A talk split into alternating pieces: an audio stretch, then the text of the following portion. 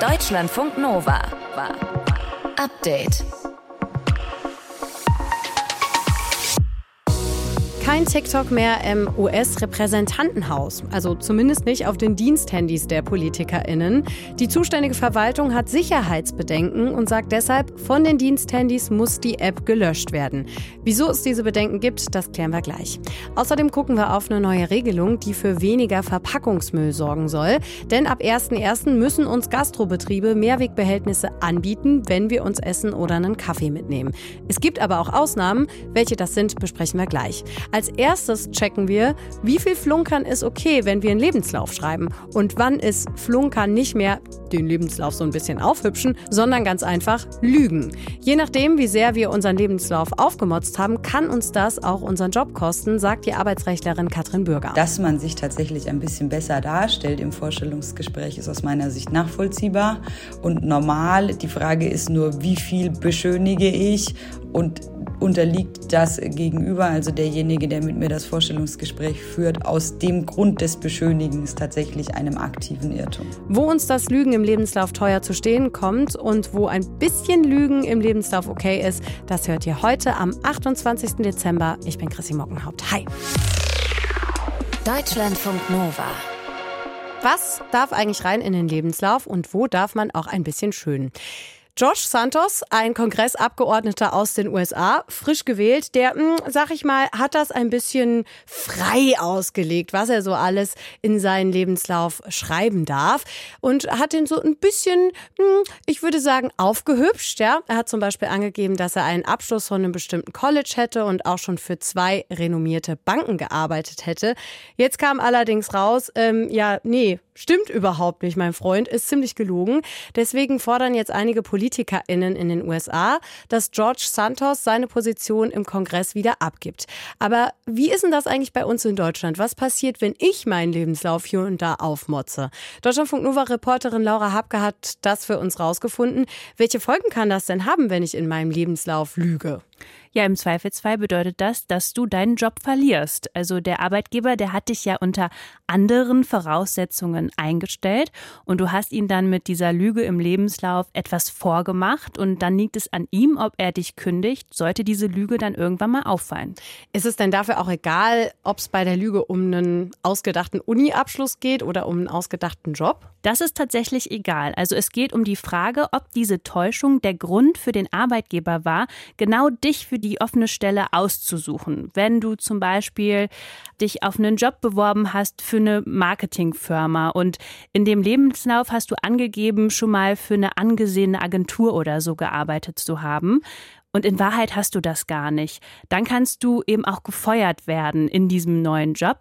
Mit einem erfundenen Uni-Abschluss ist es ähnlich und das hat mir Katrin Bürger erklärt. Sie ist Fachanwältin für Arbeitsrecht. Wurde ich eingestellt, weil ich diese Qualifikation oder den Abschluss aufweise? Wenn diese Frage mit Ja zu beantworten ist, dann steht dem Arbeitgeber die Möglichkeit zu, das Arbeitsverhältnis eben entweder zu kündigen oder anzufechten. Und deine neue Chefin, die kann dich auch kündigen, wenn du in deinem Lebenslauf bestimmte Jobs absichtlich weglässt oder auch, wenn du schreibst, du hättest in deinem alten Job in einer höheren Position oder so gearbeitet als in Wirklichkeit. Und das ist dann auch schon mehr eben als den Lebenslauf hier und da so ein bisschen zu beschönigen. Ne? Das macht Sinn. Gibt es denn da auch so einen Unterschied, beziehungsweise wo ist der Unterschied zwischen beschönigen und wirklich lügen? Also es kommt darauf an, wie weit du gehst. Das sagt auch Katrin Bürger. Dass man sich tatsächlich ein bisschen besser darstellt im Vorstellungsgespräch, ist aus meiner Sicht nachvollziehbar und normal. Die Frage ist nur, wie viel beschönige ich und unterliegt das Gegenüber, also derjenige, der mit mir das Vorstellungsgespräch führt, aus dem Grund des Beschönigens tatsächlich einem aktiven Irrtum. Ja, und diese Täuschung, das gilt für die Punkte Bildung und Berufserfahrung in deinem Lebenslauf. Es gibt aber auch ein paar Möglichkeiten, wo du im Lebenslauf so ein bisschen tricksen kannst. Aha, und die wären? Das wäre zum Beispiel beim Punkt Hobbys und Interessen, was du in deiner Freizeit machst. Ob du zum Beispiel wirklich Mitglied in einem Schwimmverein bist oder Fotografie so deine innigste Leidenschaft ist, das dürfte in der Regel kaum relevant dafür sein, wie qualifiziert du für einen Job bist. Katrin Börger sagt auch, dass das, was du in deiner Freizeit machst, nur für die wenigen Jobs wirklich wichtig ist. Im besten Fall gibst du aber auch hier die Wahrheit an, dann musst du jetzt auch keine Konsequenzen fürchten. Ja, weil wenn ich mich zum Beispiel irgendwo bewerbe und da geht es dann doch darum, dass ich irgendwas mit Fotografie mache und ich sage, ja, Photoshop-Skills habe ich total, mache ich privat ständig alles, vielleicht auch nicht so gut. Ne? Der Lebenslauf spielt eine wichtige Rolle natürlich, wenn es darum geht, einen neuen Job zu bekommen. Und für manche PersonalerInnen ist er sogar am allerwichtigsten. Aber uns besser darzustellen, als wir sind, das sollten wir dann doch lieber lassen. Das kann im Zweifel den neuen Job dann wieder kosten. Erklärt hat uns das Laura Hapke. Deutschlandfunk Nova. Update. Die App TikTok ist ja schon länger umstritten. In den USA darf die chinesische Video-App jetzt überhaupt nicht mehr auf den offiziellen Parlamentshandys des Repräsentantenhauses installiert werden, beziehungsweise muss, wenn sie schon drauf ist, gelöscht werden. Britta Wagner aus den Deutschlandfunk Nova Nachrichten. Was ist der Grund für den TikTok-Bann auf Parlamentshandys? Die zuständige Verwaltung begründet das mit Sicherheitsbedenken, wie mehrere US-Medien berichten. Es gibt ja schon länger Bedenken, dass der chinesische Mutterkonzern ByteDance Menschen in den USA über TikTok ausspionieren könnte oder dass die chinesische Regierung den Algorithmus so manipulieren könnte, dass mehr Inhalte angezeigt werden, die in ihrem Sinne sind. Und diese Bedenken gibt es nicht nur beim US-Repräsentantenhaus. Schon die Trump-Regierung war gegen TikTok vorgegangen, beziehungsweise hatte dem Konzern gedroht. Vor Weihnachten ist dann mit dem aktuellen Haushalts Gesetz auch ein allgemeines TikTok-Verbot für die Handys von US-Regierungsbeamten auf den Weg gebracht worden. Das durfte in den nächsten Tagen dann in Kraft treten. Und auch in mehreren US-Bundesstaaten und beim US-Militär gibt es solche TikTok-Verbote schon. Wie berechtigt ist denn diese Sorge vor TikTok? Das ist mit Bezug auf Parlamentshandys schwer zu beurteilen. Aber es sind schon mehrere Berichte über Spionage bekannt geworden. Gerade erst hat das US-Magazin Forbes berichtet, dass ByteDance zugegeben hat, US-Journalisten ausspioniert zu haben über TikTok und die IP-Adresse. Ziel war da offenbar herauszubekommen, ob die Journalisten für ihre Recherchen sich mit TikTok-Mitarbeitenden getroffen haben. Und vor etwas längerem war über ein Audio-Leak an BuzzFeed bekannt geworden, dass von China aus Zugriff auf TikTok-Daten in den USA möglich war obwohl der Betreiber in den USA immer versprochen hat, dass alle amerikanischen Nutzerdaten auch in den USA bleiben.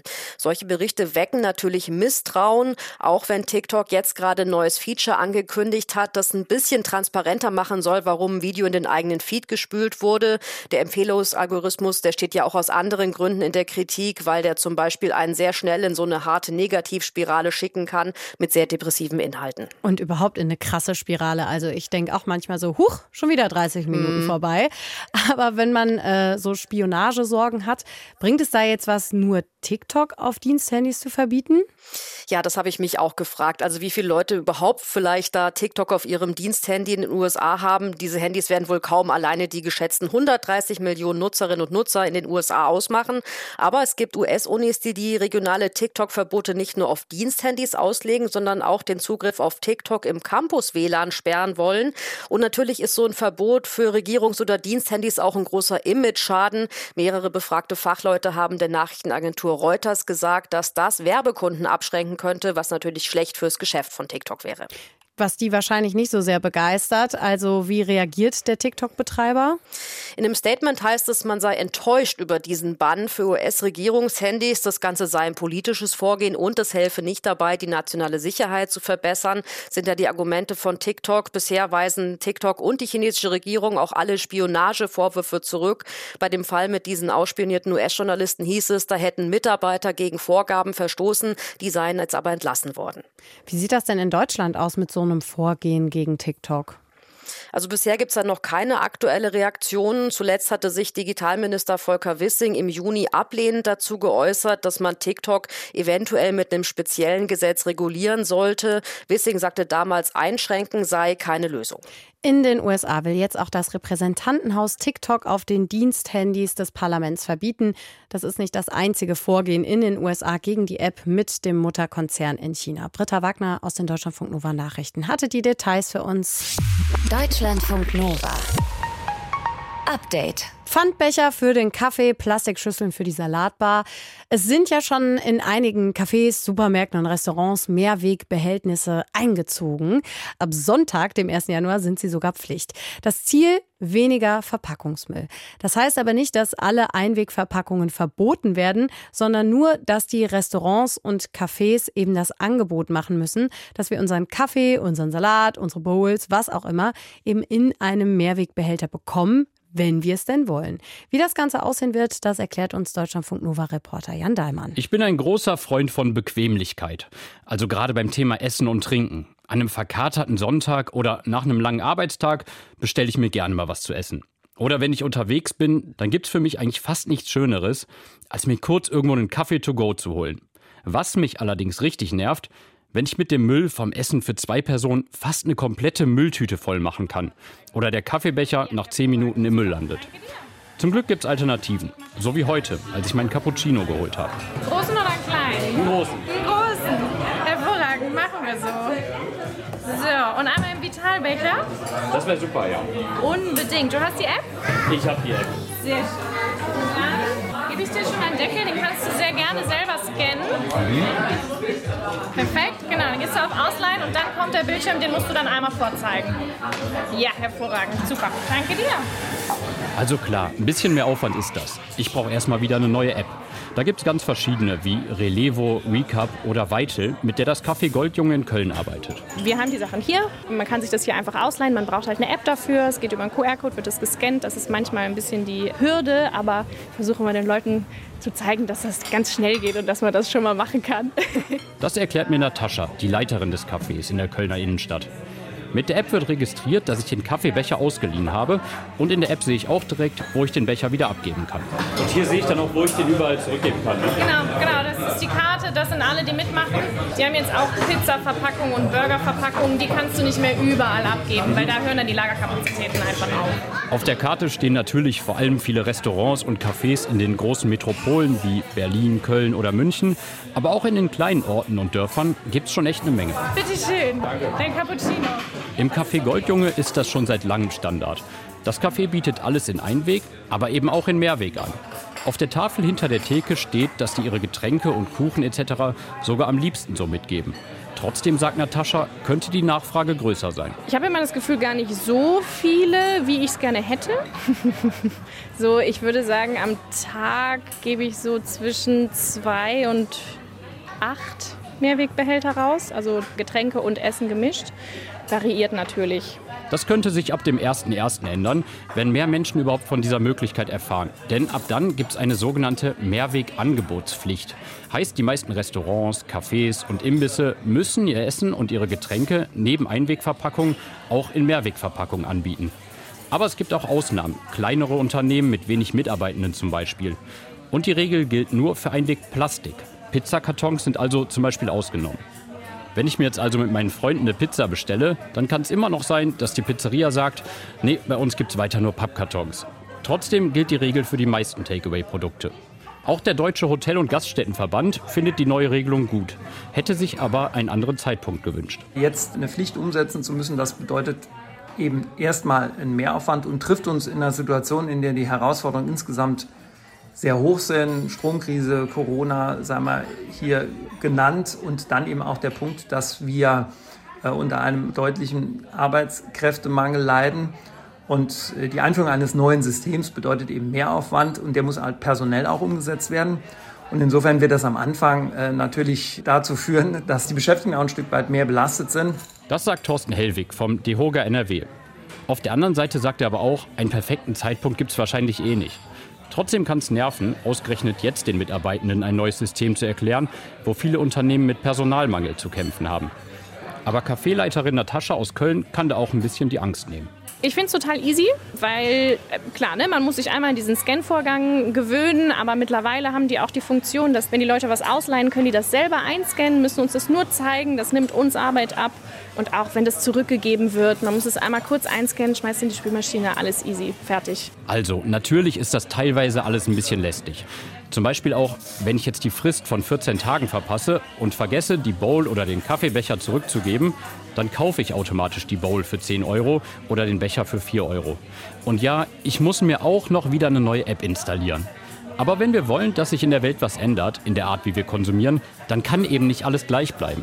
Dann müssen wir auch mal diese klitzekleinen Hürden nehmen und mal eben eine App installieren. Und ganz ehrlich, mir schmeckt es auch besser, wenn ich meinen Cappuccino nicht aus einem Pappbecher trinken muss findet Deutschlandfunk Nova Reporter Jan Dahlmann. Und also zumindest bei den Kaffeebechern gibt es ja auch Pfandsysteme, für die man keine App braucht. Also wirklich easy peasy. Deutschlandfunk Nova. Update. Immer Montag bis Freitag auf deutschlandfunknova.de und überall, wo es Podcasts gibt. Deutschlandfunk Nova.